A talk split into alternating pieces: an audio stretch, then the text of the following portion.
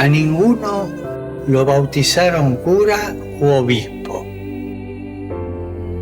A todos nosotros nos bautizaron como laicos. Laicos y laicas son protagonistas de la iglesia. Hoy es especialmente necesario ampliar los espacios con presencia relevante femenina en la iglesia. Y con presencia laical se entiende, pero subrayando lo femenino, porque las mujeres suelen ser dejadas de lado. Hemos de promover la integración de las mujeres en los lugares donde se toman las decisiones importantes.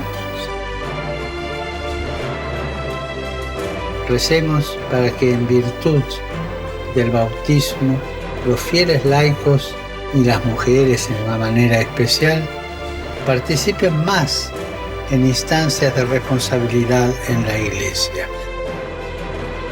sin caer en los clericalismos que anulan el carisma laical.